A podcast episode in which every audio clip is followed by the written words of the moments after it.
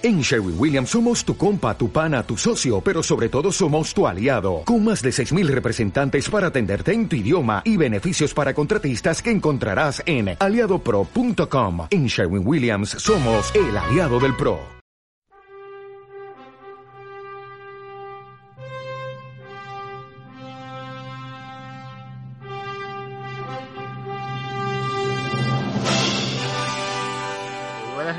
Noches, damas y caballeros, bienvenidos a la segunda parte un poco tosca arrancada de este programa llamado Héroes. Bienvenidos al segundo bloque, como habíamos prometido, tenemos un informe preparado por el señor Bruce Wayne con respecto a Space Jesus, digo a Superman, perdón. Como todos los jueves, pasamos a la columna principal de Héroes. Sí, está dentro del formato de una columna que solemos hacer acá, a la que le hemos dado en llamar Archivos Arkham, porque es una columna enfocada desde una óptica por lo general de salud mental. Agarramos a una cuestión de, del mundo de la ficción que nos interesa, por lo general algún personaje, y tratamos de aplicar algunas herramientas del conocimiento actual y circundante de la salud mental a la ficción, a ver qué conclusiones podemos sacar, qué lecturas podemos hacer, qué enseñanza incluso nos puede dejar la historia o el cómic a partir de eso. Voy por mi pipa de Freud. Por favor.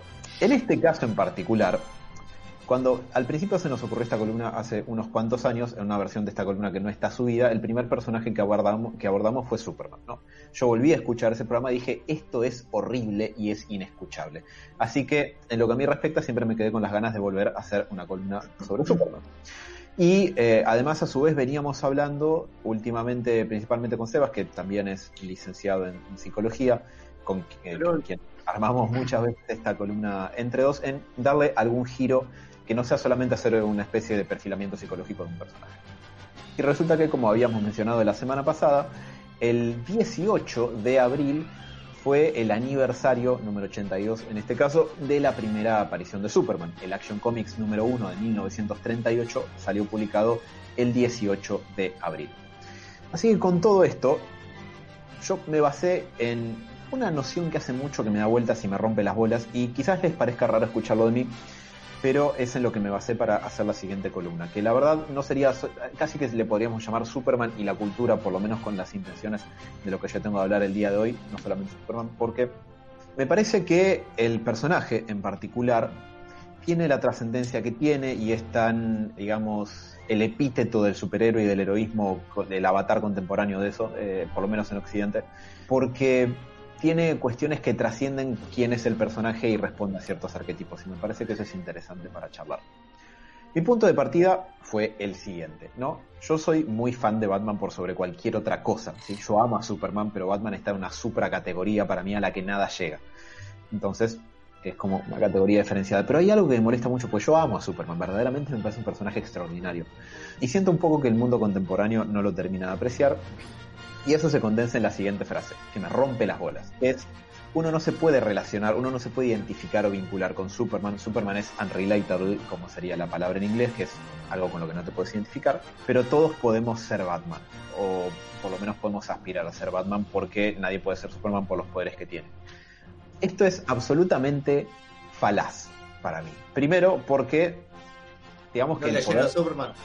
Sí, para empezar, ¿no? Para empezar, eso que mencionó Mati. Por otro lado, la verdad es que podés aspirar a ser Batman, sí, pero tiene un grado de dificultad bastante elevado. Eh, quizás no llegues. Pero por Es que, perdón, en realidad sería todo lo contrario. Uno puede aspirar más a ser un Superman, o sea, tomar la actitud de Superman, no tener sus poderes. O, pero podés tomar la actitud de él y la de Batman, incluso. Bueno, el Batman de Snyder. Zack o Scott. No, no. Zack, Zack, Zack. Con, eh, sí, claro, ese, ese Batman hay que, bueno, A quizás Era estar fuera de sí. cualquier millonario, agarra un arma y ya está. Era Trump. Era Trump con el traje de Batman. Hijo de puta. Eh, bien, Robert, ahí, eh, quienes escuchen esto en versión podcast se perderán del Robert haciendo pasar su muñequito Superman por enfrente de la cámara y haciendo sonidos que vuela. Gracias. Pero justamente esto que mencionó Mati es, es a lo que iba. Me parece que en realidad no solamente que estamos mucho más cerca de poder quizás ser alguien como Superman, sino que Superman está diseñado un poco para poder aspirar un poco a eso y por otro lado me parece que responde un arquetipo de personaje que justamente está hecho para eso. esa es un poco mi tesis, que como para cuando podamos llegar a, a, redondear esta columna, podamos decir si verdaderamente no es que estamos más cerca de poder ser como Superman que como cualquier otro personaje.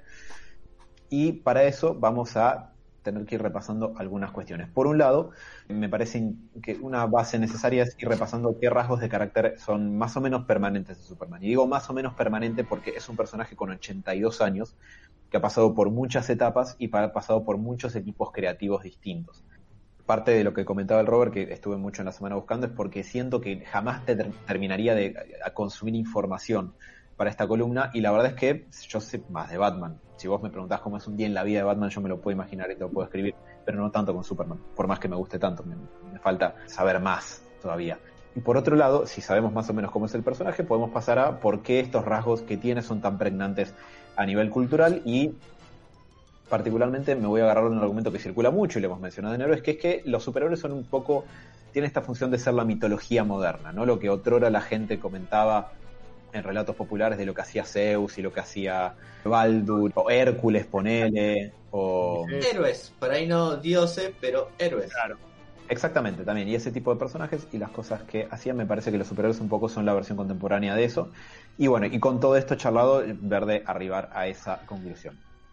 Entonces, el, el punto de partida sería quién es este personaje, ¿no? ¿Quién, ¿Quién, sería Superman? Y acá es donde nos podemos meter en la parte más, quizás más psicológica propiamente dicho, porque tendríamos que ver más o menos cómo funcionaría él como personaje. Como les aclaro siempre a ustedes, manga de impresentables, eh, y Dani, que es más presentable, eh, siéntanse libres de intervenir.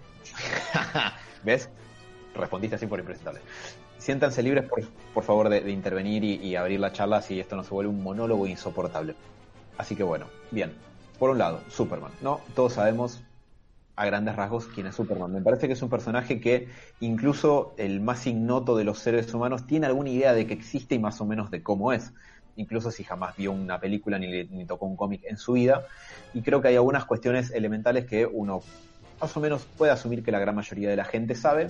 Que me parece en particular que están muy bien resumidos en la primera página del All Star Superman, con eh, esas cuatro viñetas que tienen la frase de eh, planeta condenado, eh, científicos desesperados, última esperanza y eh, pareja amable, ¿no? que demuestran la secuencia de planeta condenado, Krypton explota, científicos desesperados, Jorel y Lara que lo meten en el cohete, y última esperanza el cohete del viajando a la Tierra para ser recibidos por la pareja amable que serían los Kent, ¿no?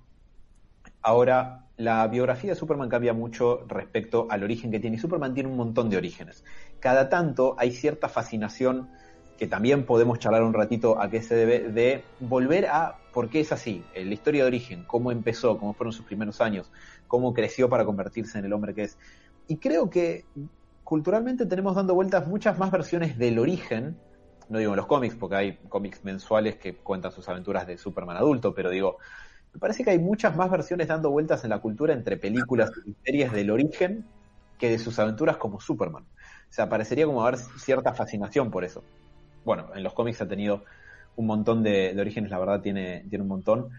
Que por cierto, esto podría ser un punto en común con esta cuestión de la mitología que, les vengo comentando, pero lo dejamos para dentro de un ratito. En algunas versiones, Krypton es un planeta estéril, sin emociones, que está ya sin voluntad de, de sobrevivir, y en otros es una tierra vibrante, llena de científicos con ansias de progresar y un montón de cosas, y grados intermedios, pero sea como sea, Krypton siempre está condenado a explotar, mandan a Kal-El, que va a llegar a la Tierra para convertirse en Clark Kent y en Superman en un cohetito y es encontrado en la granja de los Kent en Kansas para ser criado por ellos.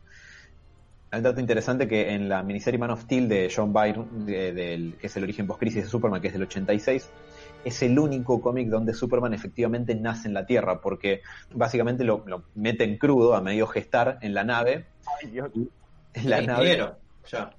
Claro, era un feto, un superfeto, superfeto ingeniero.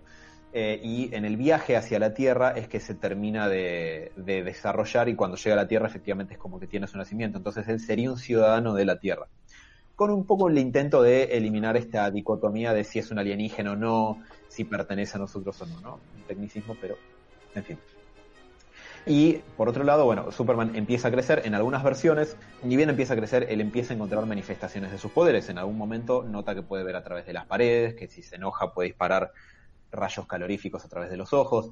Si estornuda, vuela un granero a la mierda porque resulta que tiene el super soplido, cosa que le ha pasado en, en Smallville también. Y en algunas versiones, principalmente las que tienen más que ver con la Silver Age, aunque ahora hace poquito en Doomsday Clock se volvió a establecer que era así, él se crea una identidad para poder utilizar estas habilidades para ayudar a las personas, para poder hacer algo con las habilidades que tiene. En otras versiones lo hace viajando por el mundo y como de civil sin, sin crearse un alter ego. Pero bueno, en las versiones en las que sí lo hace, básicamente es un Superman pequeño llamado Superboy, mismo traje, mismo todo, pero de pibe, digamos, que crece para convertirse en Superman. En otras versiones esto no lo hace, pero o sea, no, se hace el alter ego y no se hace el traje, pero de todas maneras termina usando sus poderes de, de la misma de la misma manera, ¿no? Y hay otro componente que va cambiando de acuerdo a las versiones de Superman que me pareció interesante, que es que en algunas los Kent, Jonathan y Martha Kent, sus padres, están vivos, en otras están muertos y en otras está muerto por lo general Jonathan Kent. Hay algo que me parece particularmente interesante acá y tiene que ver con lo siguiente. Podríamos decir que, eh, digo, y acá vamos a dejar quizás de mencionar tanto dato biográfico para ver un poquito qué implicancias tiene cada cosa. Superman podríamos decir que por un lado es huérfano de su planeta de origen, ¿no? Krypton explota y él no llega a conocer efectivamente en persona a sus padres biológicos, a Jor-El y a Lara. Eh, pero en la Tierra encuentra a los Kent, que son a fines prácticos, son sus padres, son quienes lo crían. O sea, podríamos decir que es un poco huérfano de Krypton, pero al llegar acá encuentra a sus padres. Pero en, en versiones en las que pierde a sus dos padres, principalmente en la New 52, tanto como en las que muere Jonathan Kent, es un superhéroe que queda huérfano, como le pasa a todos prácticamente en algún punto, con muy contadas excepciones, pero el perder a sus padres, el ser huérfano, no lo define como tal, no lo define como un, a partir de que pierda a sus padres, él sale disparado hacia la aventura. No tiene un pasado tan trágico no se basa en eso. Yo te diría que el costado trágico que se le podría encontrar sería si de adulto, depende la versión, experimenta lo que se llama la culpa del superviviente, que no es tanto un síndrome, es más bien una especie de un clúster de características y, y, no mucho más que eso. Que es lo De- que puede tener Batman. Eh, un- sí, a ver, nadie que haya... Creo que- yo creo que sí tiene un origen trágico. Lo que no tiene tal vez es un trauma, más en el sentido de, de esto de la, la, la escena que tuvo como, no sé, Batman con sus padres o el tío Ben. Herman con el tío Ben o la que se te ocurra. Es el Igual- disparador. Igual depende de, vuel- de vuelta a la versión, porque también el que se le haya muerto el padre, ¿no? en varias versiones, como que tiene conflicto del- de que perdió también el papá ya. Depende de qué versión es un trauma o no, no sé. ¿eh?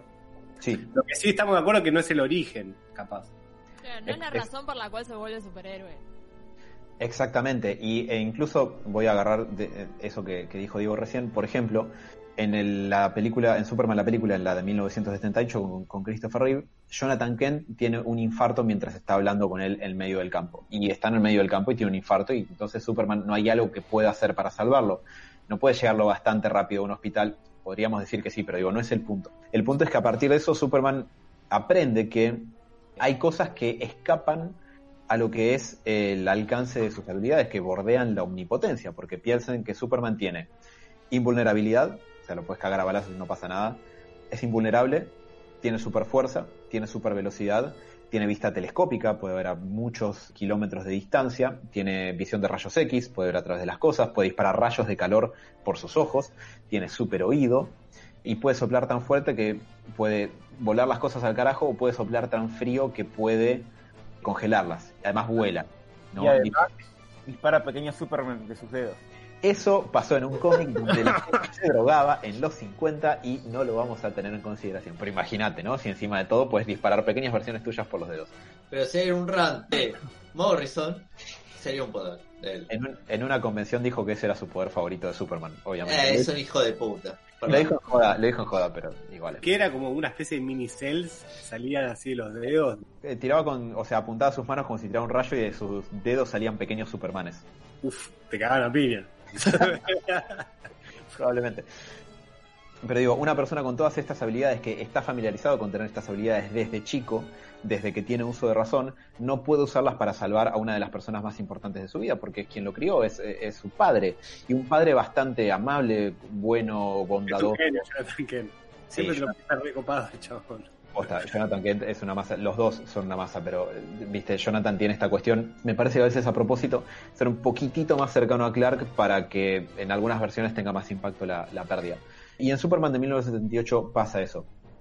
Y él no es que lo marca la tragedia de perdí a mi padre o perdí un ser querido para toda la vida, sino que le deja una lección. Esto, la lección es que no puede hacer todo con sus poderes. Lo cual me lleva un poco a lo que es la crianza de Superman, ¿no? Porque imagínense esto, y de hecho yo no la vi, pero está esta película que salió el año pasado que se llama Brightburn, que es un giro de estilo película de terror sobre el personaje de Superman, que es qué pasa si no crece para ser un buen pibe, qué pasa si crece para ser un psicópata, y la verdad es que la respuesta parece ser aterradora, porque imagínate un niño que es omnipotente, me cago encima, ¿no? Es terrible, si lo piensan.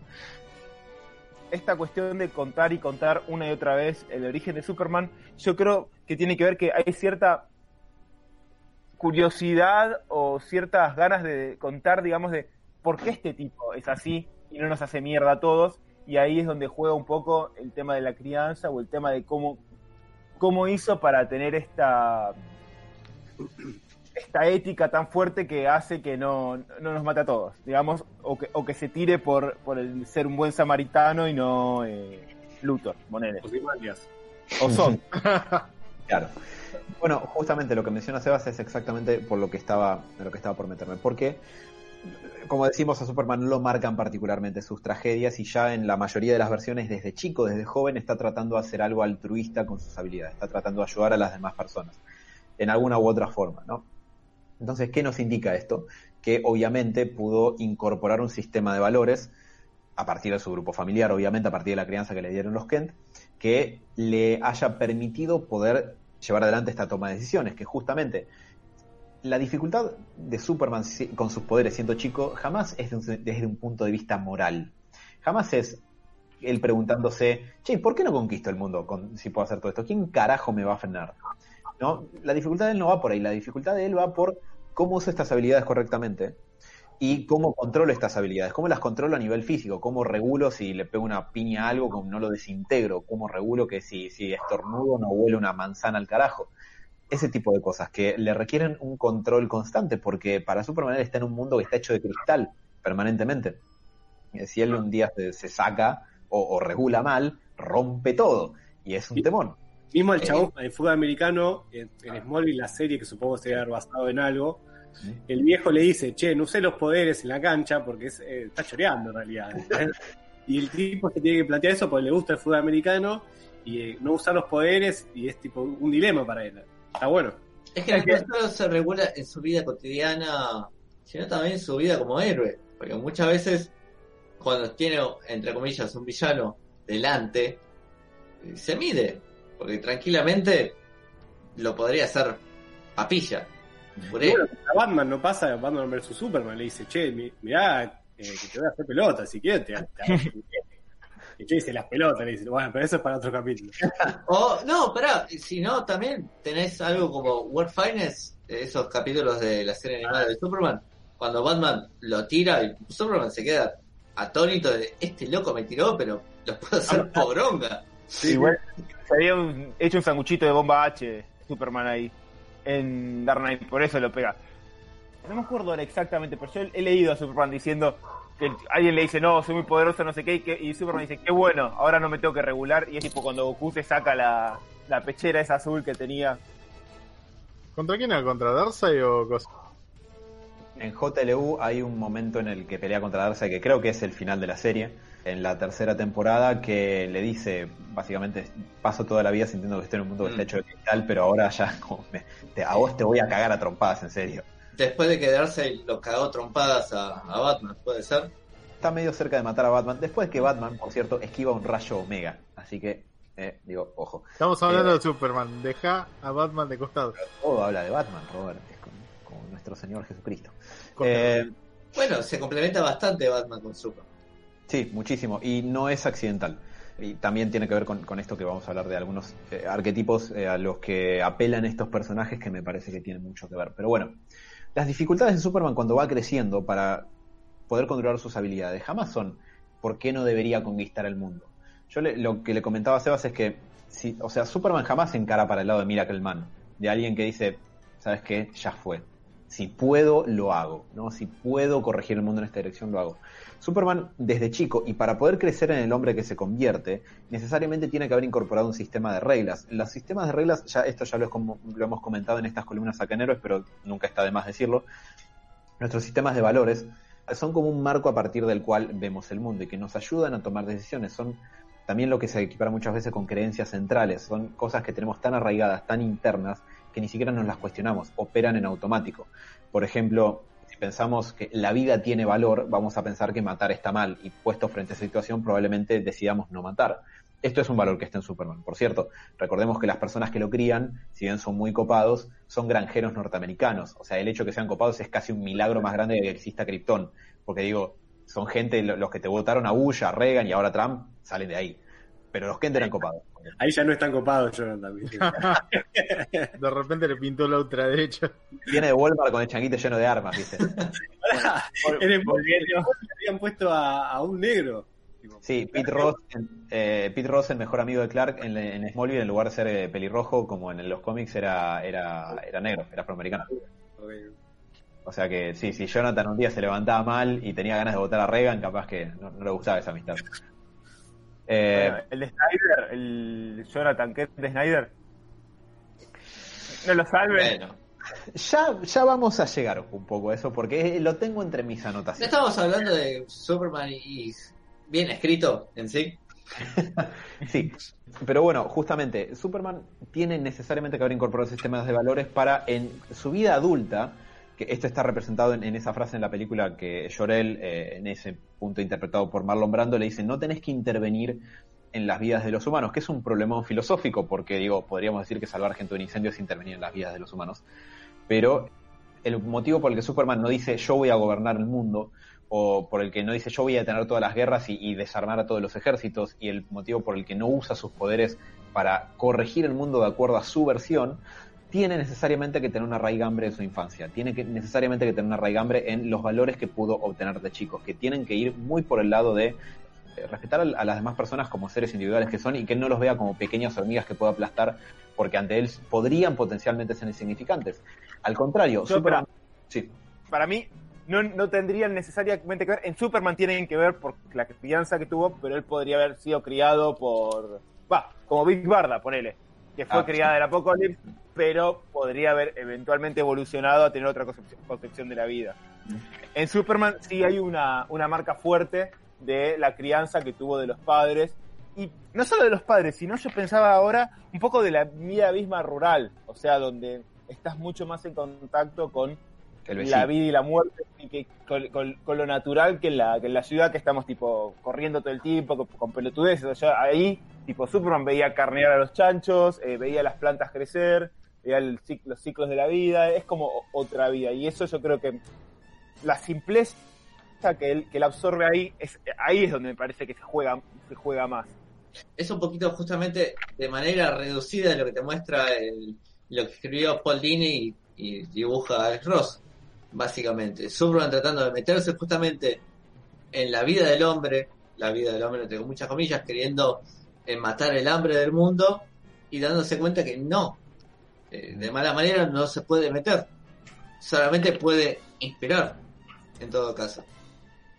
Exactamente. Sí. Yo eh, ahí tengo, tengo que reconocer que eh, respecto de lo que dijo Sebas, que me parece que está muy bien mencionado, que me adelanté un poco como ya sabiendo el origen de Superman, ya sabiendo que de estas cualidades que él tiene vienen justamente de, eh, de su crianza, puse un poco el carro antes de los caballos, digamos, pero es cierto que podría haber tenido otra crianza y salir bien igual. No obstante, sabemos que él lo crían los Kent y que sus valores... ¿Qué cosa? como los orcos ¿Lo pudo haber creado un orco? No me discriminen los orcos Alan. Bueno, y lo que decías también, Sebas, respecto de, de su crianza en el campo, no solamente que ve los ciclos de la vida y la muerte y todo eso, sino que hay muchos diálogos internos en los cómics de Superman recordando lo que era acercarse a ayudar a la granja del vecino cuando, cuando necesitaban algo, el, el valor de- del contacto humano sin pretensión de estar por sobre o por abajo de nadie, sin el cinismo de las grandes ciudades también, porque es cierto, Smallville es así, se conocen con todos, y me parece que esto tiene dos implicancias muy interesantes. Para empezar, que por un lado, en todo lo que se ve siempre de la juventud de Superman, se ve que él es un sujeto socialmente muy funcional. O sea que su crianza en eso no falló.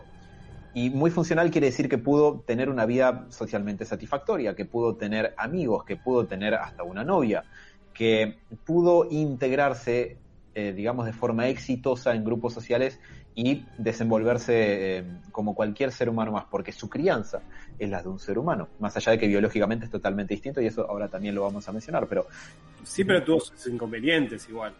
claro, pero como los de cualquier persona, a ver, dejando la parte de, de los poderes de lado, ¿no? Sí, sí, obvio, sí. Ah, Eh, ok, la- sí. Como que fue funcional en el sentido de que fue uno más y que en sí los problemas eran algo normal. Claro, Pero era normal, normal para él. Bueno, pero ha tenido problemas de la mina que me gusta no me da pelota, de, eh, no sé, me quiero juntar con mis amigos pero tengo que hacer otra cosa. También había problemas como de, yo no sé si chapándome a Lana Lang no la aplasto y la convierto en átomos reducidos, pero digo, si no me regulo. Pero si bien estaba eso, también está la parte de los problemas comunes que tiene cualquier pibe de, de esa edad mientras crece. Es más, Tener incluso- un pelado que te va a hacer bullying toda tu vida. bueno, ¿a quién no le pasa, no? Digo, ¿quién no lo tuvo? De hecho, incluso en la película, en la película de la Liga de la Justicia, con todas las fallas que tiene, hay un diálogo que tengo entendido que lo agregó Josh Whedon, con todas las cosas que hizo, que, que son un moco en esa película, y algunas que hizo bien. Que Batman dice, es el es más humano que yo. Exactamente, está hablando con Alfred y Alfred básicamente le dice, che, vos hace 10 días los querí, los recontra quisiste cagar matando a este tipo. Y ahora lo que No hay consistencia. Es como si estuviéramos mal guionados, señor Wayne. No, Alfred le dice, ¿qué onda con querer revivirlo tanto si lo querías matar hasta hace poco? O sea, ¿por qué? Y Batman le dice básicamente, él es más humano que yo. Él tuvo una, o sea, fue a la escuela, se enamoró, tuvo amigos, consiguió un laburo. Yo no tuve nada de eso. Y Superman sí. E imagínense para alguien que tiene las dificultades de, eh, si un día me descontrolo, capaz que destruyo medio pueblo, por accidente, no por intención. Como cuando pasa, pasa una vez que se enferma el chabón. En Smallville eh, volaba el granero de su casa al carajo cuando estornudaba, era muy gracioso. Pero pudo integrarse exitosamente, eso es- una evidencia de eso. Y por otro lado, el hecho de lo siguiente, que esto me parece que es un buen ejemplo de los cómics. Superman crece y se convierte en Superman, ¿no? Y como bien sabemos, no interviene en los asuntos de los hombres, no resuelve, no es que se meta a decir yo les voy a enseñar cómo se hace esto y resuelve el hambre en el mundo, pero pasa por arriba por la soberanía de un país. No. Al contrario. Depende, depende de qué versión. Sí, la gran mayoría. O sea, si no te vas para el lado tipo Injustice el, o los amos de la justicia en JLU, él respeta mucho eso. Es más, si leen el título JLA de, de los 90, el, el título de la liga que fue del 96 al 2004, 5, por ahí, eh, Superman es muchas veces la, la cara visible que responde por la liga como una organización eh, que es eh, supranacional, digamos, como si fuera una especie de super ONG. Yo Y- igual me refería a que, está bien, depende de qué versión, porque la más popular, en realidad Superman se mete en cuando salva a Luis, a, a Luis, a Luisa. ¿entendés? Sí. La, película, la, la primera, que es la más vieja, Sí.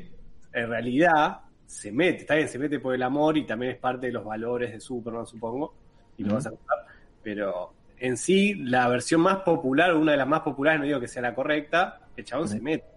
Sí, un poco el, el arco argumental de, de Superman en, en la película de, de Christopher Reeve va de eso, de que al final él dice, bueno, yo voy a intervenir en los asuntos de los humanos para salvar a la mujer que amo, que acaba de morir encima, porque Lex generó un derrumbe en, en California que iba a destruir todo y él no llega a salvar a Lois y por eso hace lo de dar vuelta alrededor de la Tierra y retroceder el tiempo, que es falopísimo, pero es bueno. malísimo, pero digo, como a lo que voy, que la versión más popular, en realidad, Superman se mete. Lo pensé recién, pues hace poco en la Vila 1. Por eso te digo, es medio contradictorio igual, en ese sentido. Sí, y estoy totalmente de acuerdo, porque para mí la joda es darse cuenta en qué se mete, porque si salvas a alguien de un incendio, de alguna manera te estás metiendo, pero no se mete en decirle a la gente cómo vivir sus vidas, no se mete en asuntos de Estado ni de soberanía que pasen por arriba de las libertades individuales de alguien. Y este es el mejor ejemplo que me parece. En un punto en los cómics, alrededor del año 2000, Lex Luthor llega a ser presidente de los Estados Unidos. Y Superman en ningún momento trata, o sea, va en contra de eso porque él respeta tanto los valores de las libertades eh, civiles y, de la democracia y de un gobierno elegido por la gente que se la banca de callado y deja que su más grande enemigo sea el líder de los Estados Unidos, del país donde él vive, con el acceso a todo lo que puede tener el presidente de los Estados Unidos. Y él así todo no interviene en eso. Y para mí, hoy lo estábamos hablando esto con Sebas, la cuestión de los valores no es solamente el no cruzar la línea en este punto, sino que Superman, y acá me voy a meter un poquito quizás con la parte más de cómo funcionar su cerebro kryptoniano, la gente tiende a decir que eh, Superman es un boludo, Batman es un detective, es un estratega. Obviamente lo es, es una de las personas más inteligentes del universo DC. Pero Superman no es ningún boludo. O sea, no puede ser boludo por definición, porque su cerebro tiene que poder procesar información a la misma velocidad a la que él se mueve. Porque si alguien que corre a supervelocidad no puede pensar a supervelocidad, se lleva puesto todo.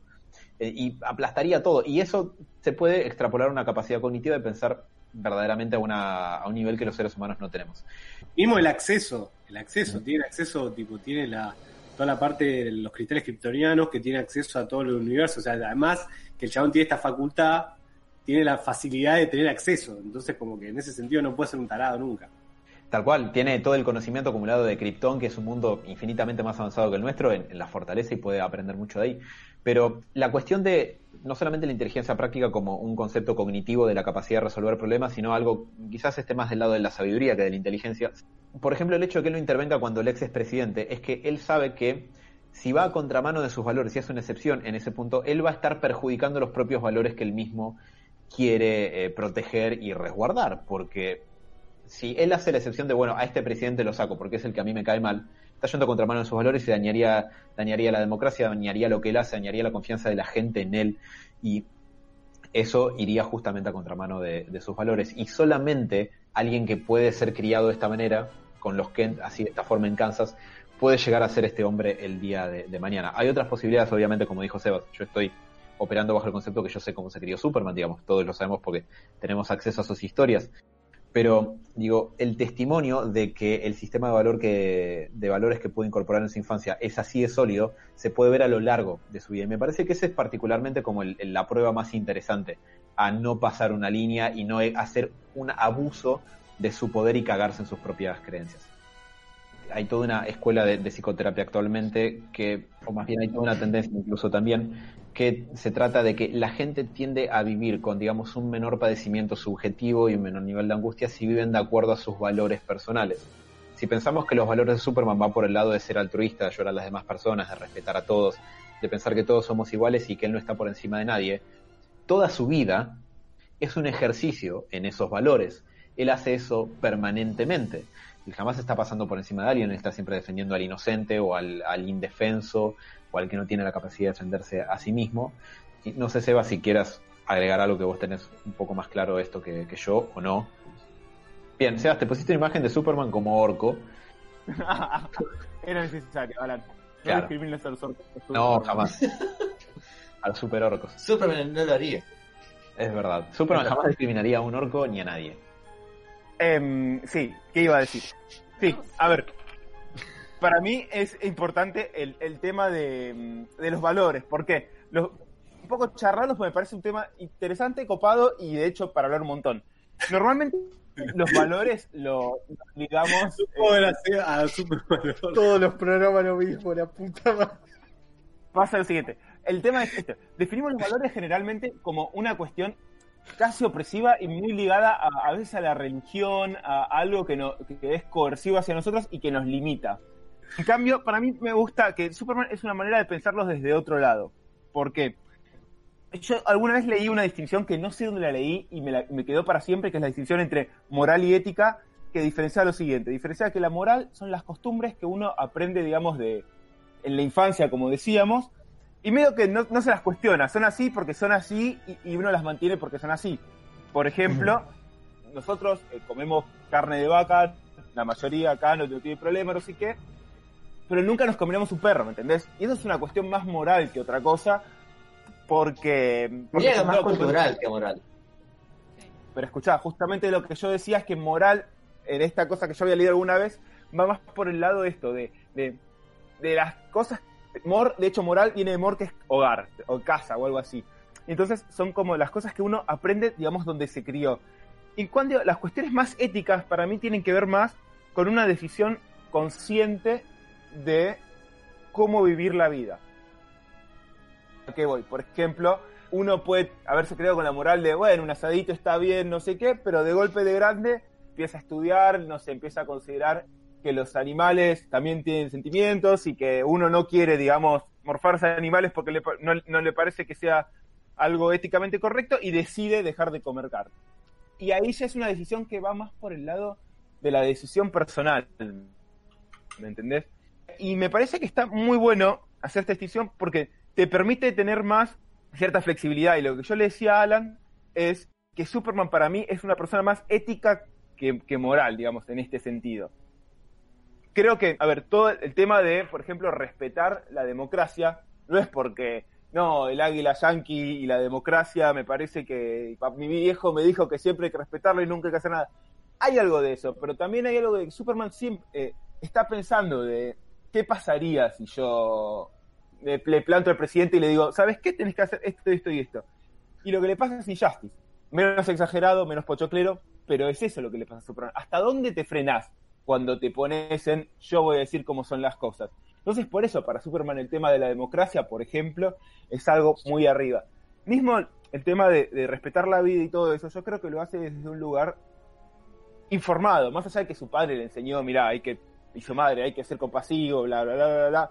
Yo creo que al ser un tipo que de mundo y todo eso, creo que eh, lo, lo hace de un- desde un lugar mucho más informado. De hecho, lo que decía Alan también, por ejemplo, él se cuestiona vari- varias veces sus, sus cosas y después termina decidiendo para un lado o para el otro. En el que vos mencionaste, Mati, de, de Paul Dini, por ejemplo, eh, el tipo al principio lo que quiere hacer es una especie de, de caridad. Empieza a, dice, hay mucha comida, hay que repartirla por el mundo. En algún momento te- se da cuenta de que eso no es bueno. Ahora, No si es una no es la solución, pero si fuera una persona criada, por ejemplo, en una cuestión muy, muy cristiana, muy conservadora, tal vez no, no flexibilizaría ese lugar y dice, no, no, lo, que salva al mundo es la caridad y poder compartir en el mundo. Entonces Superman eso lo ve, o por ejemplo, en otro favorito de la casa, What's So Funny About, eh, no sé Ah. cuánto, y American Way siempre le cambio el nombre, Truth, Justice and American Way. Exacto. Superman en un momento se cuestiona, dice, pucha, tal vez soy yo, digamos, que, que está mal y tal vez sí tengo que empezar a cagar a trompadas a los tipos que son hijos de puta. Y es como que él está ahí siempre como decidiendo para dónde ir. Eh, me, me parece es algo interesante en Superman. Y otra cosa que, que quería hablar, de, de pensar los valores como la herramienta que tenemos. El tema valores es un término medio choto porque a veces queda como muy del lado de, de lo moral. Se perdieron los valores o, o algo así. Para mí me gusta pensar los valores desde este lado que yo decía más desde la ética, que, que vendría a ser el poder decidir conscientemente, porque requiere cierta meditación, para qué lado queremos vi- vivir, para dónde queremos ir son como direcciones hacia dónde queremos llevar la vida en algún punto. No son objetivos tipo tener un auto, sino es más a Superman, no sé, cuidar al, al que tengo al lado, tratar de utilizar mi, mi, mi fuerza para, para el beneficio de la humanidad, ponele. Ese tipo de cosas.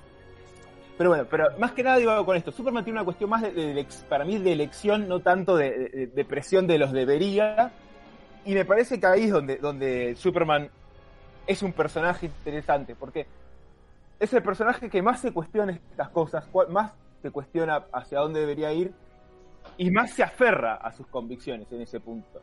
Se aferra al, yo no mato porque lo que le dice justamente a Manchester Black. Si todo el mundo se pusiera en voy a cagar a trompadas al que no me hace caso, siempre va a haber un chabón más grandote que te va a venir a cagar a trompadas y la verdad es que la vida sería un quilombo. Entonces Superman decide eso. Y la alternativa que tenemos a vivir con valores es vivir en automático, que es lo que la mayoría de las personas hacemos la mayor parte del tiempo. Si vos no te cuestionás, la realidad es que vas a vivir o con las cuestiones más ligadas a lo que yo me referí como moral, digamos, a las cosas que uno se cría y quedan, o a cosas más rígidas y hoy en día en una sociedad de consumo y todo eso, a las cosas que tiran los medios y la, televisión y las cosas que absorbemos automáticamente. La posibilidad de pensar en valores nos da la posibilidad de pensar en, ok, ¿qué quiero yo para mi vida? Y ahí poder hacer cosas para acercarnos a direcciones que nos, que nos da Superman. Y yo creo que ahí está un poquito el valor de Superman, en mostrarnos que, que es posible decidir esto dentro de nuestras posibilidades, ¿no?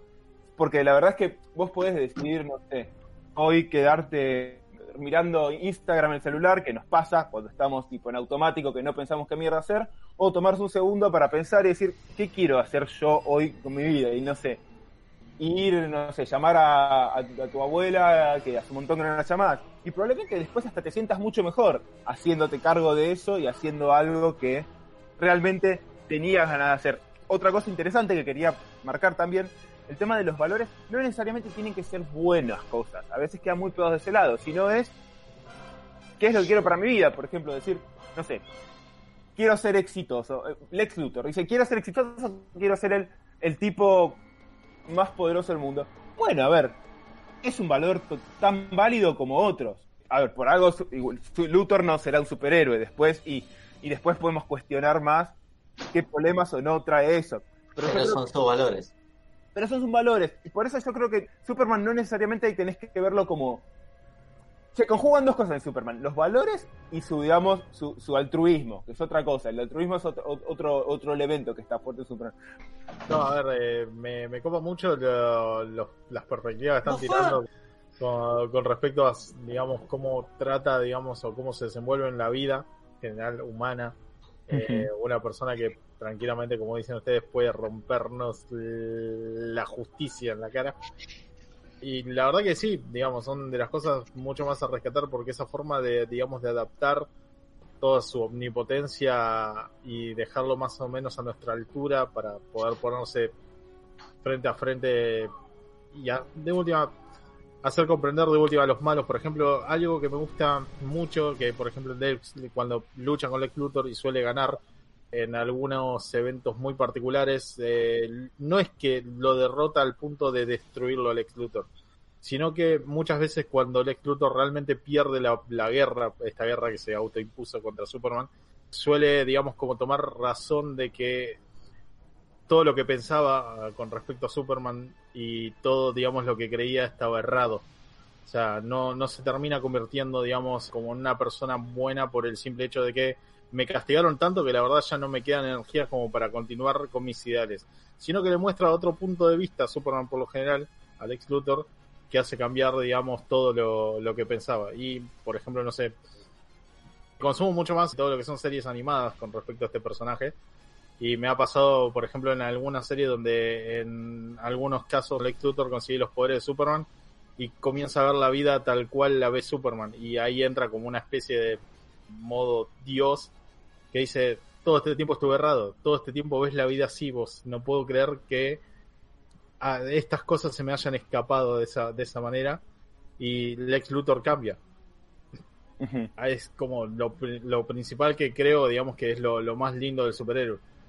Hace poquito estaba reviendo la segunda temporada de Young Justice, que hay una invasión extraterrestre, medio por debajo, y hay un momento dado en que hay una nave llena de estos alienígenas, que está por explotar, estos alienígenas se van, todos los que está, todo el grupo de la liga y todos estos grupos de psychics se escapan, y el único que queda es Superman. Superman diciendo a los alienígenas, loco, escapen, se van a morir por favor. Cuando tranquilamente podría decir, "Pff, son los malos, adiós, no me interesa, a lo que voy. Me parece que no tan solo con Lex eh, llega en el confrontamiento, sino que primero trata de evitarlo.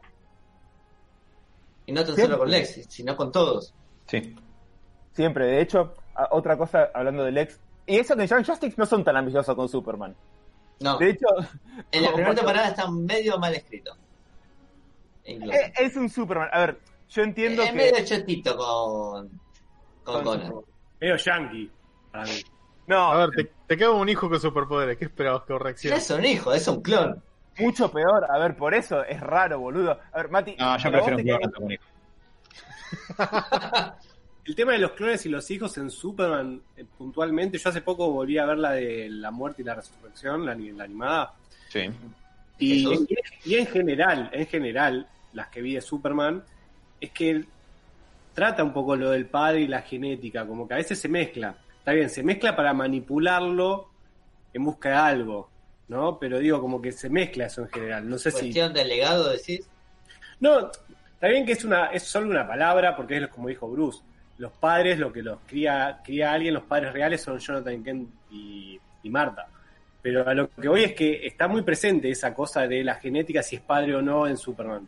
Es que sí, debe tener bastante, imagino por ahí, por ahí estoy diciendo, pero debe tener cierto peso para un personaje como Superman barra Clark Kent barra Kal-El, todo lo que implica padre y madre. No tan solo los padres y madres que perdió en Krypton, que después lo descubre cuando es un poquito más grande, sino Jonathan y Marta. Eso que mencionan es relevante en Superman porque eso me deja introducirme a otro tema que voy a tratar de pasar con relativa velocidad, si podemos ir un poco a la carne de la cuestión. La cuestión de tanto la genética en el sentido de, de quién es, de dónde viene, y la cuestión de ser el último de su especie o no, son cosas que cumplen un papel relevante en Superman. Por un lado está toda esta cuestión de el último hijo de Krypton, que a veces es más literal que otras, que a veces sí es el último y a veces de Krypton vino un perro, un gato, un mono, la prima, el tío, los vecinos, New Krypton, todo lo que vos quieras.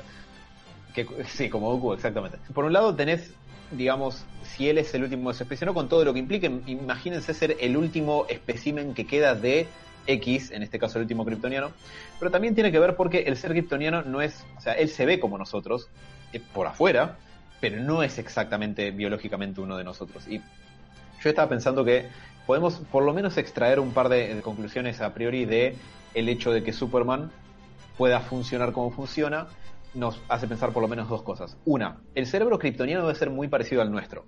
Esto tiene un, criterio evolucionista también porque, no creo que los escritores se hayan puesto a plantearlo así, pero termina siendo de esta manera.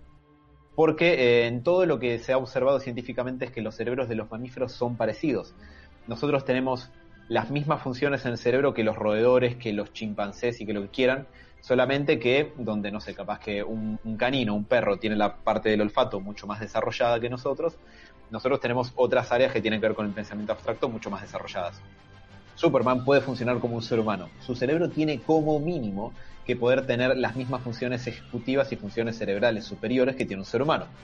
¿Qué quiere decir esto? Que el hecho de que él pueda ser empático, que él pueda interpretar las emociones de los demás, que él pueda sentir de acuerdo a su sistema de valores, sentir culpa o orgullo o felicidad.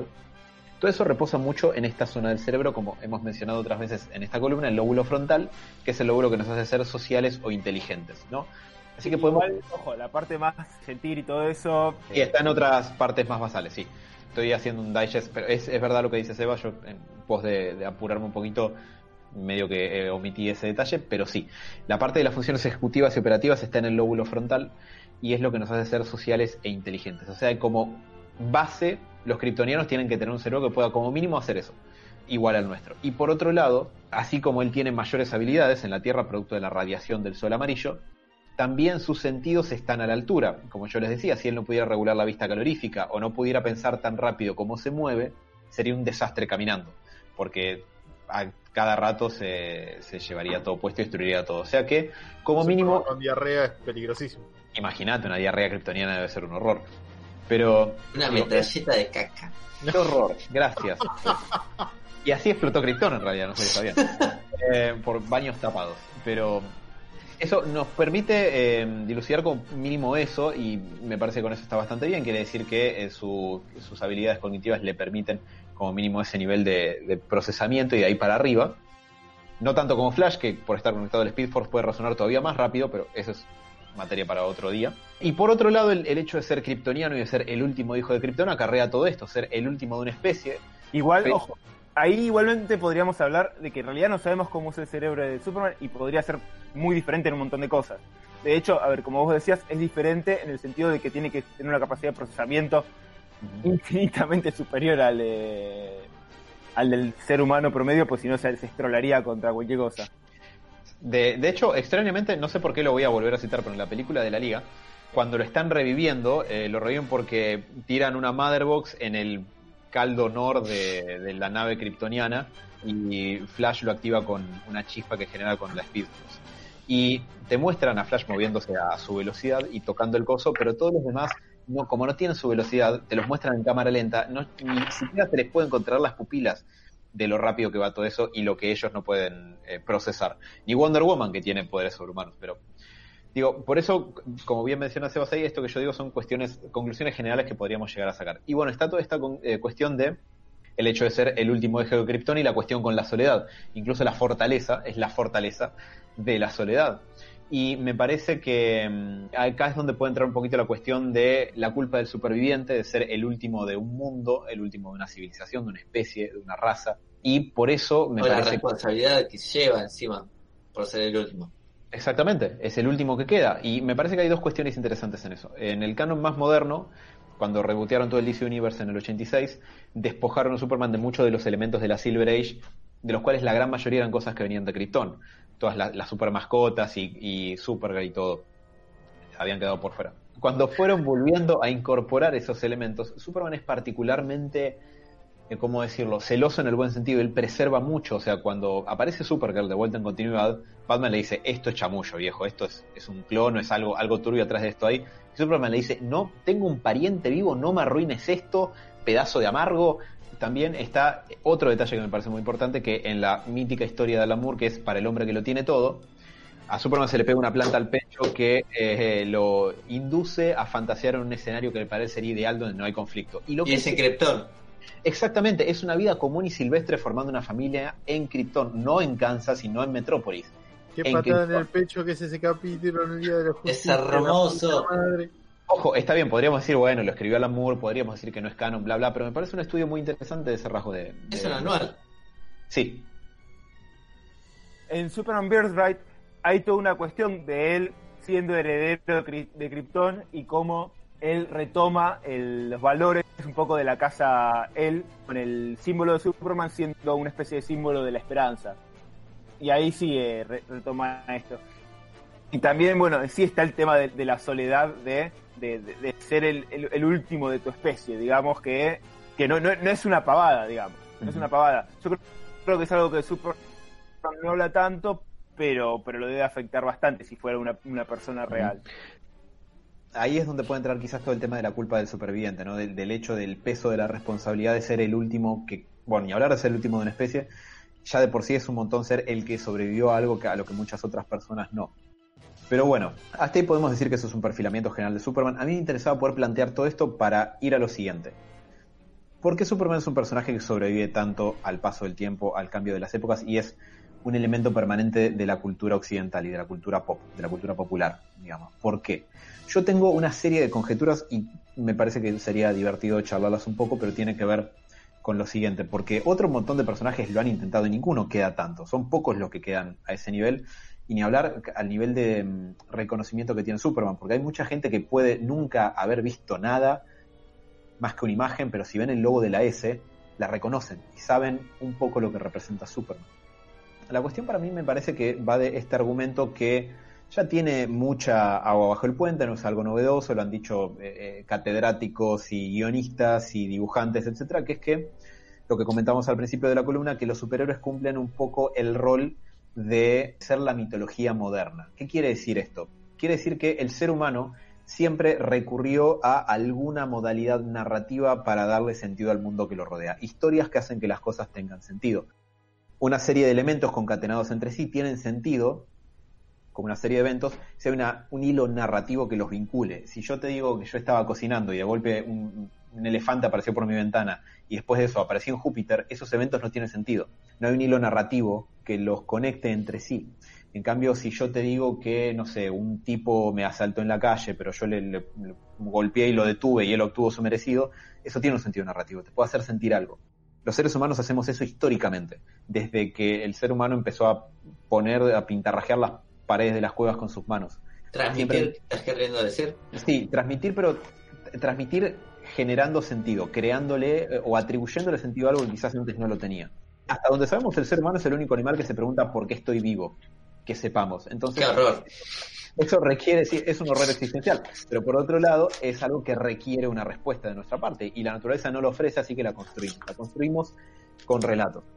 Con el correr de la historia humana y la aparición de la civilización, más o menos como la podríamos llegar a llamar como tal, aparecen los relatos populares.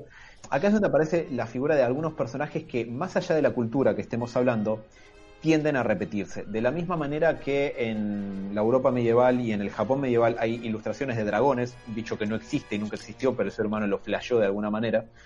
También hay ciertos arquetipos que tienden a repetirse en las culturas. Y si pensamos que los superhéroes son la mitología moderna, serían la versión moderna de ese tipo de arquetipos. Y hay varios. Estos personajes las personas los usaban para contar historias que les ayudaban a darle sentido a su visión del mundo. Les ayudaban para explicar por qué el mundo era como era, por qué las cosas pasaban, para reducir el nivel de incertidumbre que plantea un mundo donde no hay explicaciones para saber qué pasa. Nosotros damos por hecho en el año en que estamos, en el que sabemos por qué llueve y por qué sale el sol, sabemos dónde está la Tierra en la Vía Láctea y dónde está la Vía Láctea en el universo. Si ustedes se van hace dos mil años para atrás, no se sabía un carajo. Sale una bola blanca que larga luz por un lado, se esconde por el otro, a veces cae agua del cielo, a veces te cae un rayo, a veces no, y nadie sabe por qué. Es aterrador vivir así si lo pensamos a luz de nuestra civilización.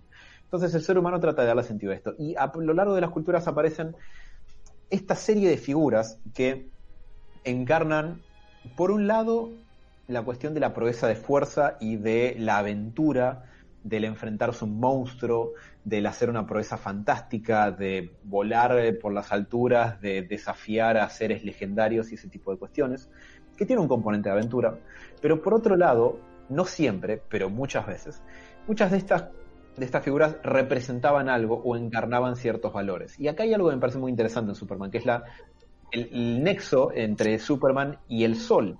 Superman obtiene sus poderes del Sol, anda a cara descubierta de día, con colores brillantes y primarios. Y hay muchas figuras en la antigüedad que tienen que ver con esto, como por ejemplo Apolo. Apolo era el dios del sol, que eh, era un poco el, el, Superman de su panteón. Era el tipo que iba a, a, pelear, bueno, iba a decir a cara descubierta, no es que usaban máscara.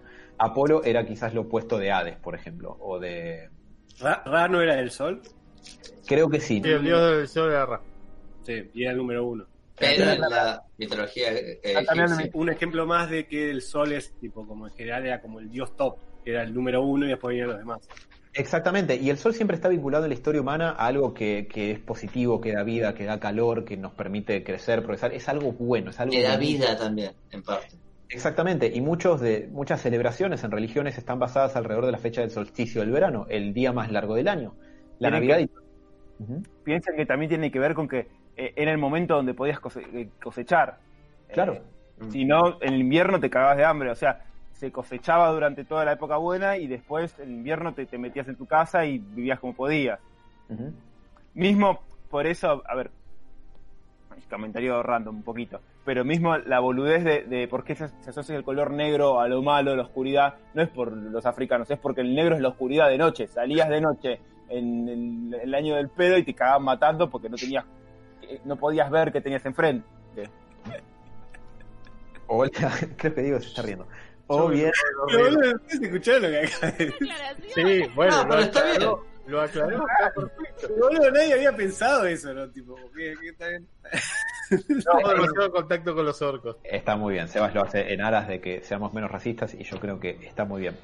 Pero bueno, ¿qué pasa? Con- conforme van desarrollándose más las culturas, estas figuras empiezan a encarar valores e ideales. Y más allá de sus creencias y su fe religiosa, cual fuera el monstruo de espagueti volador o Jesucristo, no importa. Si hay algo que las religiones han cumplido como un, eh, un papel fundamental en el desarrollo del ser humano como tal, nos guste o no nos guste, es darle una serie de reglas a las personas que digan hay que portarse así, porque si no nos matamos entre todos y no queda nadie, viejo, porque no hay, no hay garantía de nada acá. Y entonces las figuras empiezan a adquirir valores más éticos o más morales. Distinción que Seba ya hizo antes y que bueno, será de, de acuerdo a cada caso.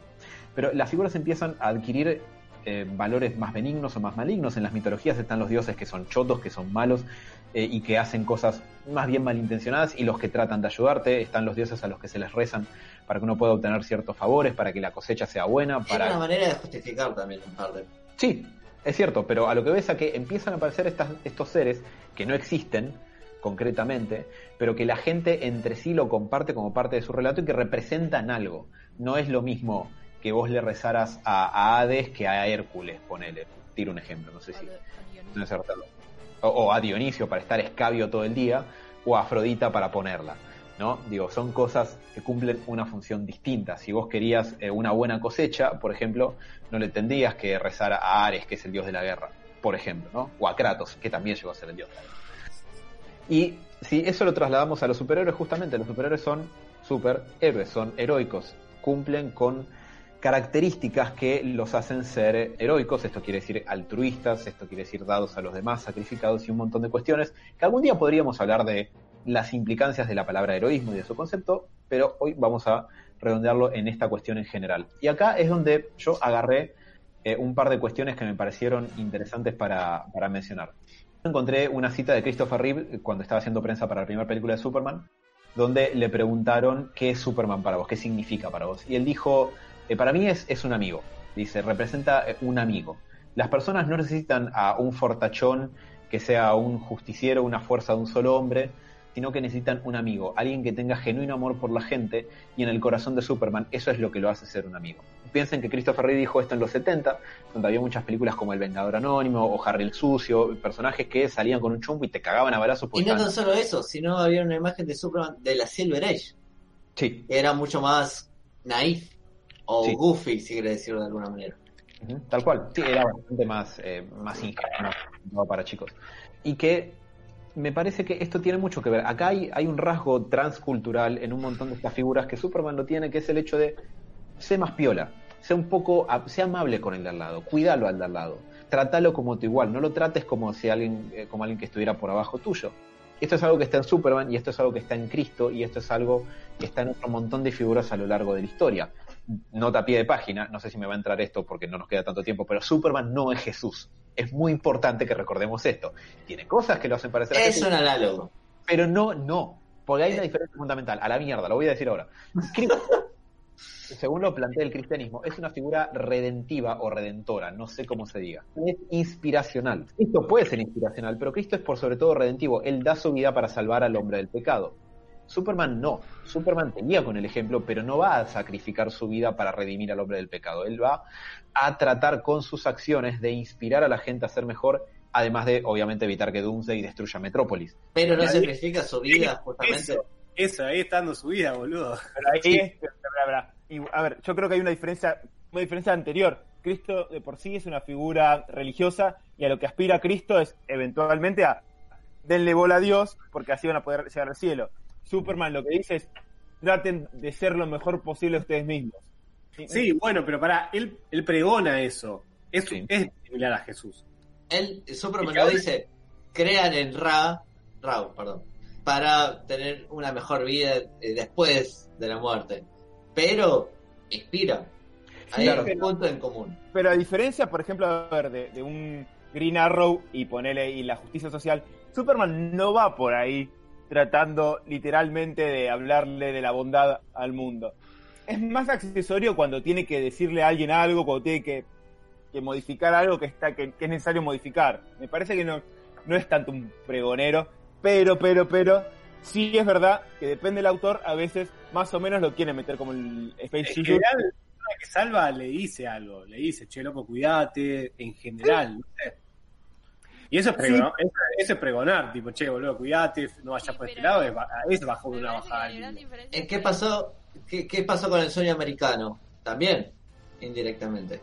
Sí, pero a ver, pero no, no es que se puso enfrente de las cámaras y, y empezó, no sé qué. eh, eh, eh, va todos los domingos a hablar de la bondad del ser humano a una cámara. Es No, más, bueno, obvio que no. es- es- a ver, pero es parte de lo que él piensa. O sea, en, en ese caso, de a ver, nosotros no estamos eh, no- no- no- acá hablando de lo que pensamos, no es, no es que salimos a hablar de Superman por ahí, es parte, digamos, de, de lo que hacemos. Sí, en algún- Alan lo hace. Creo que o sea, la gran diferencia es que Jesús promete algo en consecuencia que vos cumplas lo que él te inspira Ajá.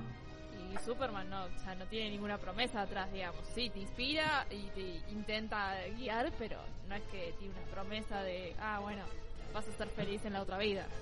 Es interesante, porque estaba pensando en una diferencia fundamental entre los dos y esa no se me había ocurrido y esa es cierta. Se me acaba de ocurrir otra. Jesús no le hubiera podido ganar a Doomsday, definitivamente. Es cierto lo que dice Dani, Cristo viene con toda una promesa cristiana de la vida después de la muerte, pero también, esta era la diferencia en la que yo estaba pensando y que igual va mucho de la mano con lo que agregó Dani, el cristianismo y Jesús y Moisés, dos figuras que son bastante centrales para, el canon cristiano o, o judaico, depende la versión, no si es precrisis o postcrisis, los dos vienen con un cero. set- también. Los dos vienen con un set de reglas para decirte cómo tenés que vivir tu vida. Que son reglas claras y son reglas que están escritas. Podríamos decir que Superman pregona con el ejemplo y por supuesto que trata de difundir sus ideales en base a, a que viva sus a- de acuerdo a sus valores personales, como estábamos diciendo. Pero la función de él no es ir por la vida predicando su palabra para redimir al hombre del pecado o algo parecido. O sea, es una figura muy secular como para poder tener eso. Obvio, ojo, tiene componentes similares. Su padre desde el cielo lo envía a la tierra para que ayude al hombre con sus habilidades superhumanas, muere y resucita. Digo, tampoco nos vamos a hacer de cuenta que está tan lejos. Pero hay una digo No, no, digo, me, me parece una diferencia fundamental que las figuras mesiánicas tienen esta cuestión de ser redentivas y Superman no es redentivo. Superman es inspiracional. te digo otra cosa más. Jesús enseñaba cómo vivir. Superman, te- en, en todo caso, enseña cómo convivir. No, Me- no, no va a sancionar cómo vive. De hecho, a ver, las primeras veces que se encuentra con, con el ex empresario, no, nunca le diría al chabón, che, qué cagada que hiciste empresario y acá está lleno de guita y la verdad que podría estar haciendo algo por la humanidad. No, a ver, él se hincha los huevos con Lex cuando se pone turbio. Si no, le chupa un huevo que viva como se- la vida como, como se le canta el orto a Lex. No sé si le chupa un huevo en la palabra, pero sí, sí, no se mete. Claro. No, no, lo juzgaría el Lex por usar su fortuna para hacer el universo, el, el edificio más alto del mundo. Puede pensar y es pelotudo o algo así. A eso Pero- voy, sí, sí, sí, no lo juzgaría, eso es verdad. No lo juzgaría, pero sí, el chabón tiene sus ideales, Superman. A ver, mismo, mismo algo te digo. A, a Batman no lo vive juzgando a los otros de la liga. Lo juzga cuando, cuando se mandan alguna cagada o cuando me dan afuera del tarro o cuando los ve que están, están siendo infelices por algo que hacen, me parece. Para mí no lo juzga porque no tiene por qué, pero a Batman, si vos le pedís el, qué pensás de Batman, el chabón te va a decir, che, loco, y, y no sé si es la opinión más positiva, ¿entendés? Digo, no, pero en serio, no juzga, estoy de acuerdo con Sebas, porque nadie lo tiene que juzgar, pero tiene su bajada el chabón, ¿entendés? Porque yo estaba pensando un ejemplo, no sé, un chabón que, un indigente, o alguien, no sé, no sé, eh, alguien que para Superman va por el mal camino, no lo juzgaría, pero diría, si te preguntas a Superman, este chabón no va por el buen camino. Obvio, pero ahí yo digo la diferencia entre el predicador y Superman dando su opinión de las cosas. O sea, son, son cosas diferentes. A ver, si vos me preguntás a mí, che, ¿qué opinás de X? Y yo te digo, y no, me parece un boludo Bueno. por esto o no sé qué. Otra cosa es que yo vaya por las calles diciendo, ustedes para vivir la vida deberían rezar. Pero Seba, yo te di el ejemplo que no sé si es tan así como decís vos, porque en general yo lo que leí yo y lo que veo también, que cada vez que salva a alguien le hace una bajada de línea al chabón. En general, no sé, salva a un chabón de que se, uno de sobredosis, por decirte algo, y el chabón dice, che, loco, no, no, baja un cambio. Como que el Depende del escritor siempre. Hace poco leí uno, no es tan viejo, que es, eh, Superman encuentra una mina que se va a matar. El de extra No, sí. Así, y sí. Y mm, se encuentra- mi- Superman está re mal por, por quilombos previos. Y cu- cuestión que el Superman lo dice, mira, yo me voy a quedar acá para cuando quieras hablar, no te, no te voy a... sí, y la mina dice, ok, voy a hablar con vos, pero si me prometés que, que si me tiro vos no me, no me agarrás. Y Superman dice, bueno, ok, no, no te voy a agarrar. Y el chabón lo que hace es tipo quedarse esperando ahí hasta que la mina después quiera hablar y de to- otra resolución. Pero no viene a caerle a decirle, vos te estás desperdiciando tu vida porque la vida es algo maravilloso. No va por ese lado, me parece. Yo creo que ahí es... Bueno, pero en definitiva, para vos qué pensás, Seba, ¿la, la salvaba o no? Para mí, en definitiva, Superman, aunque le haya Ahí- dicho que la salvaba, para mí la salvaba igual. Bueno, ahí está un poco el, el chiste del, del cómic, porque cuando termina un policía le pregunta, está re bien lo que hiciste, pero si te si tirabas, ¿qué hacías? Medio que queda en, la- en el, en el gris, pero no me acuerdo si Superman le dice como no lo hubiera salvado, algo así. Pero ahí, ahí depende del escritor y lo que interpreta el, el escritor. Yo creo que igual, en general, Superman tiene cierta humildad de, del campo. A ver, a ver, para Snyder, Superman es Jesús, para Zack Snyder. Y mal escrito. Sí. Bueno, sí, pero ya lo que voy es que ponele, Superman ese chabón te encuentra medio mal y te dice, che, boludo, cuídate. No te lo dice, tipo, no se te va a meter. No te lo impone. O sea, te das una bajada, pero no te va a obligar a que te cuides, digo, ¿entendés? Para mí la principal diferencia está en que, por ejemplo, no sé, Jesús tiene una especie de bajada de línea de alguien que se supone que es omnipotente y sabe cómo, digamos, hacer que la gente viva mejor. Cuando Superman en realidad lo único que hace es eh, simplemente ir llevando a las personas por un camino que él vivió y que cree que puede llegar como a mejorar su existencia. Hay como una pequeña diferencia entre ser un predicador de algo que se supone que es como primordial para la buena vida y otra cosa es alguien que como viviendo su vida y adquiriendo experiencias eh, tratando como de ser mejor persona. Jesús decía, che, mi hijo dijo que hagamos esto. ¿Hacemos esto? Bueno, dale. Pintó. Sí, bueno, no sé si tanto así como. Ahí para, pintó, para mí va, va un poco más la diferencia. O sea, poco- Superman no sigue una Biblia de por sí. Algo, algo, digamos que, que realmente es como tiene todas las respuestas. Sino que simplemente es como que intenta como aplicar las buenas cosas, por así decirlo, tanto con el ejemplo como ah, equivocándose, tal vez. En- no, no siempre es como que logra su cometido. No llega a ser como perfecto. en relación a eso que dijeron, es algo que mencionó Sebas también hace un ratito, que es que esto se puede encarar de dos maneras. Y a mí me parece que hay toda una cuestión que justamente es un poco la cristalización de esto de los valores y los arquetipos a los que responde Superman culturalmente y las distintas versiones que tenemos de él dando vueltas al día de hoy, ¿no? Para mí lo puedes encarar por el lado de es el pibe de Kansas que usa sus habilidades para ayudar a los demás porque lo criaron como uno más de nosotros y eso es lo que es. Es el que más popularmente se usa en el canon de los cómics o es un dios que camina entre hombres y los trata de ayudar desde el lugar de cuasi omnipotencia, ¿no? Acá es donde me parece que entran más algunas interpretaciones por fuera del cómic que quizás son un poco menos felices y se van más por el, este lado más mesiánico que eh, digo, todo bien, pero si se te pasa de largo que él es uno más de nosotros, puede ser el mejor de nosotros, pero es uno de nosotros, no es, un, no es eh, mejor, no es superior, sino que es uno más, quizás el mejor de nosotros, pero es uno más de nosotros, ¿no? desde un lugar más horizontal es que, que él interviene. Pero bueno, todo esto otro da lugar a todos los paralelismos con la figura de Cristo tan exacerbados, quizás un poco más en, en el cine. Superman regresa también pasa, no es solamente en las de las de Snyder. A mí me da la sensación que Zack Snyder tenía muchas más ganas de contar una historia sobre Cristo que sobre Superman, pero bueno, es otra cuestión. Y me parece que a partir de esto es donde viene el problema para representar a Superman para el público masivo. Y un poco con esto voy a, ir redondeando la, idea. Porque para mí la cuestión puede ser tipo el huevo y la gallina. O el estudio quizás no se anima a representar a Superman tal cual es y por eso tenemos estas versiones. O quizás el público no quiere tanto una versión de Superman así el, público, y el estudio termina respondiendo a lo que quiere el público. Volviendo, volviendo al tema de este medio mesiánico y por cómo muchas veces se lo pinta, me da, me da una impresión de, después de haber leído un poco, que es como la idea que uno más espera de, no sé, Doctor Manhattan antes de que de Superman. Sí. Por lo menos en lo que es comparación de cómic.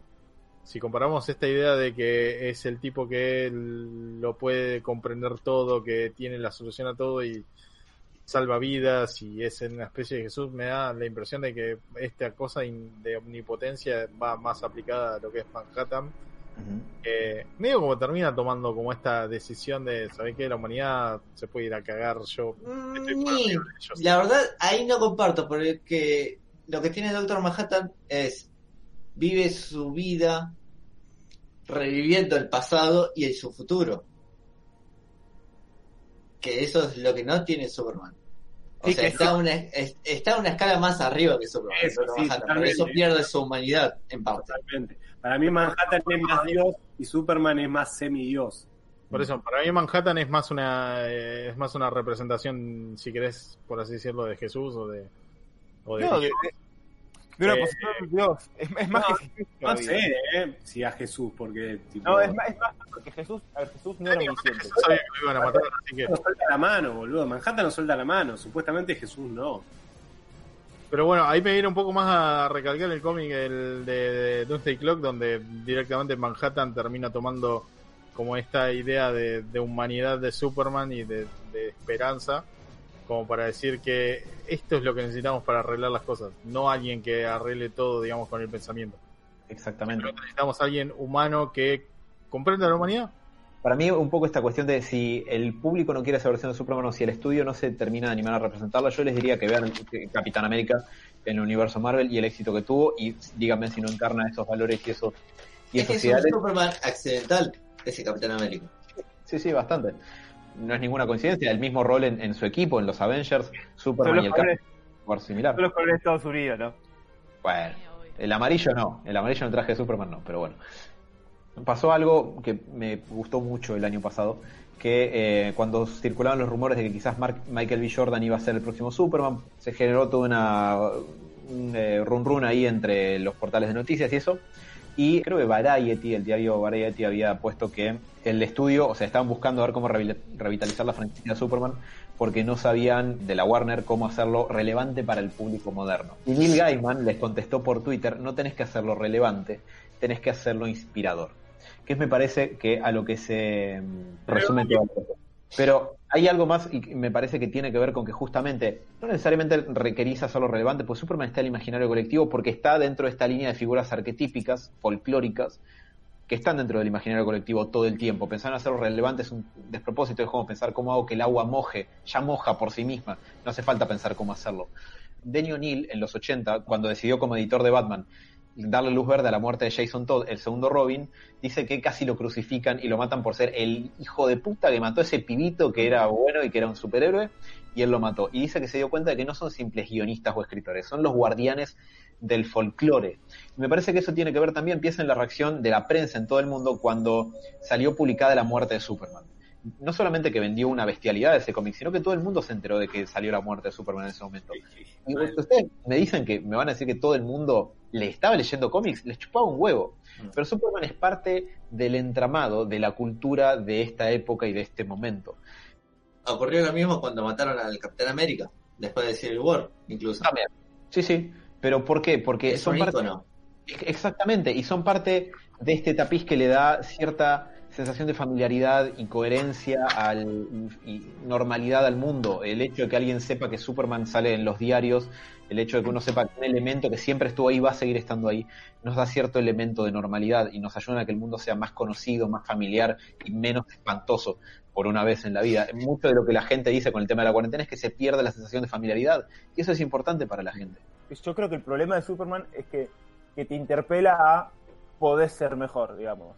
Y eso es, es una patada en los huevos o mover el avispero en un mundo cínico y donde nadie quiere eh, meterse con esa posibilidad. Porque pensar poder ser mejor es un llamado un poco a autoevaluarse uno mismo, ¿viste? Y Y eso es muy duro. Sí, salir de la comodidad. Sí, tal cual, que es bastante contraintuitivo para el ser humano, no por nada la famosa zona de confort, ¿no? Pero a lo que voy con esto es a lo siguiente, esta es un poco la, la conclusión a la que estaba pensando en, en apuntar, porque justamente esto que dice Sebas, es cierto, quizás el que alguien te diga puedes ser mejor, te invita a que mires para adentro y veas que quizás no sos tan bueno como te estás creyendo, y eso puede ser desagradable para mucha gente. el término que usaría es bueno.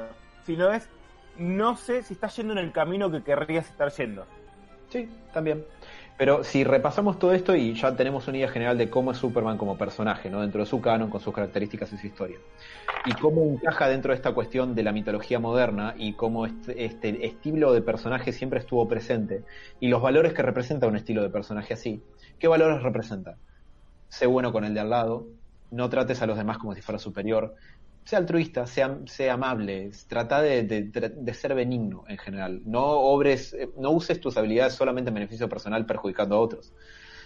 Eso es algo a lo que todos podemos aspirar. Entonces, yo, todo este rodeo y los aburridos durante una hora y media más o menos para llegar a este punto, el decir que Superman es unrelatable, que uno no se puede identificar con alguien que es uno más de nosotros, que a veces tiene problemas para encajar y que mira al de al lado y trata de no pisarle la cabeza, sino que trata de tenderle una mano.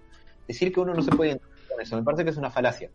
Creo que esto de todos podemos ser Batman, pero nadie podría ser Superman, es falso. Creo que todos podemos eh, tratar de ser como Batman y todos podemos tratar de ser como Superman y todos podemos tratar de ser como Spider-Man. Digo, y está bien en ese punto. Pero decir que Superman es un personaje unrelatable por esto es lo más falaz del mundo. Encarna valores ideales que son comunes al ser humano desde el principio de la cultura. Es el avatar contemporáneo de esos. Quizás uno, para mí es fun- más fundamental que otros. Eh, para mí es más pregnante en estos Superman que el Capitán América, por ejemplo, o que algunos otros varios. Para muchos eh, les parece que es imposible por el hecho de que no se quieren hacer cargo de que es posible justamente. Exactamente. Es porque- difícil, pero es posible. Sí, y lo que hace que Superman sea Superman no son los poderes que tiene, es cómo es y los valores que tiene y cómo se comporta. O sea, puede ser, obviamente, sus habilidades, el traje, todo lo también ser reconocible como Superman.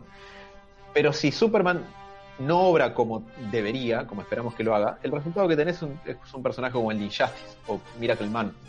No es Superman.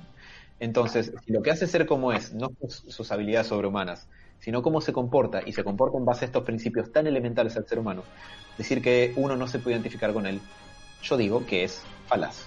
Y así concluyo este, esta interminable retaíla de palabras mías de Superman y su relación con la cultura. Yo creo que como, como ninguno de los personajes de, de- la liga y, y superhéroes en general, Superman es el- uno de los que más elige el altruismo y el superheroísmo.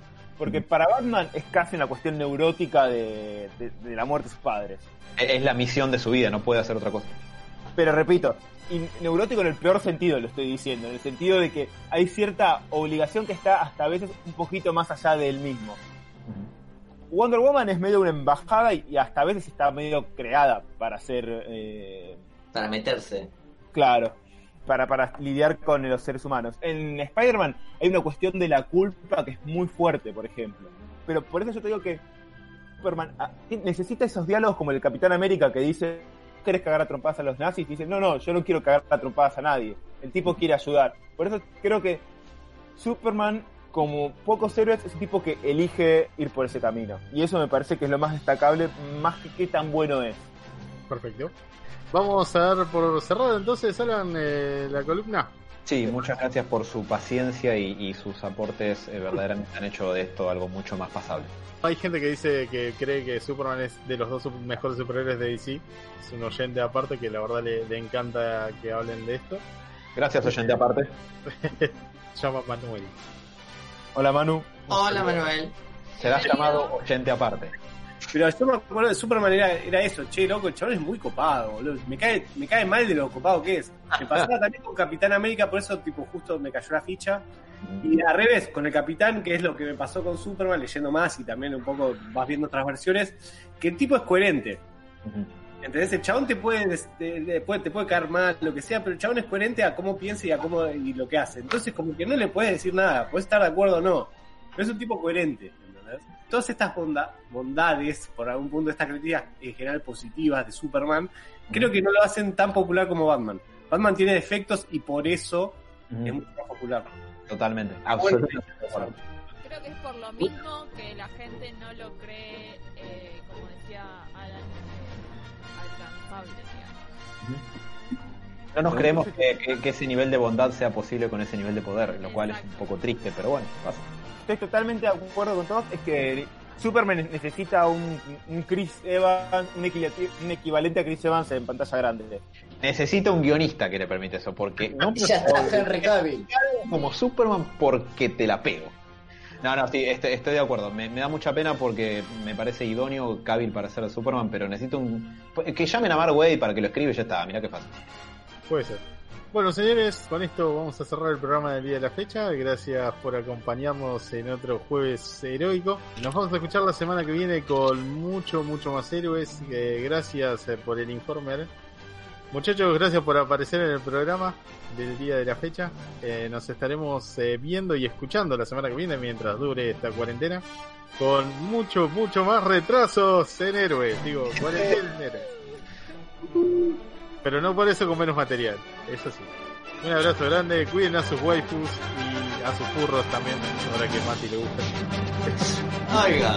Sean felices y pasen lo mejor posible. Cuiden a su familia. Bye bye.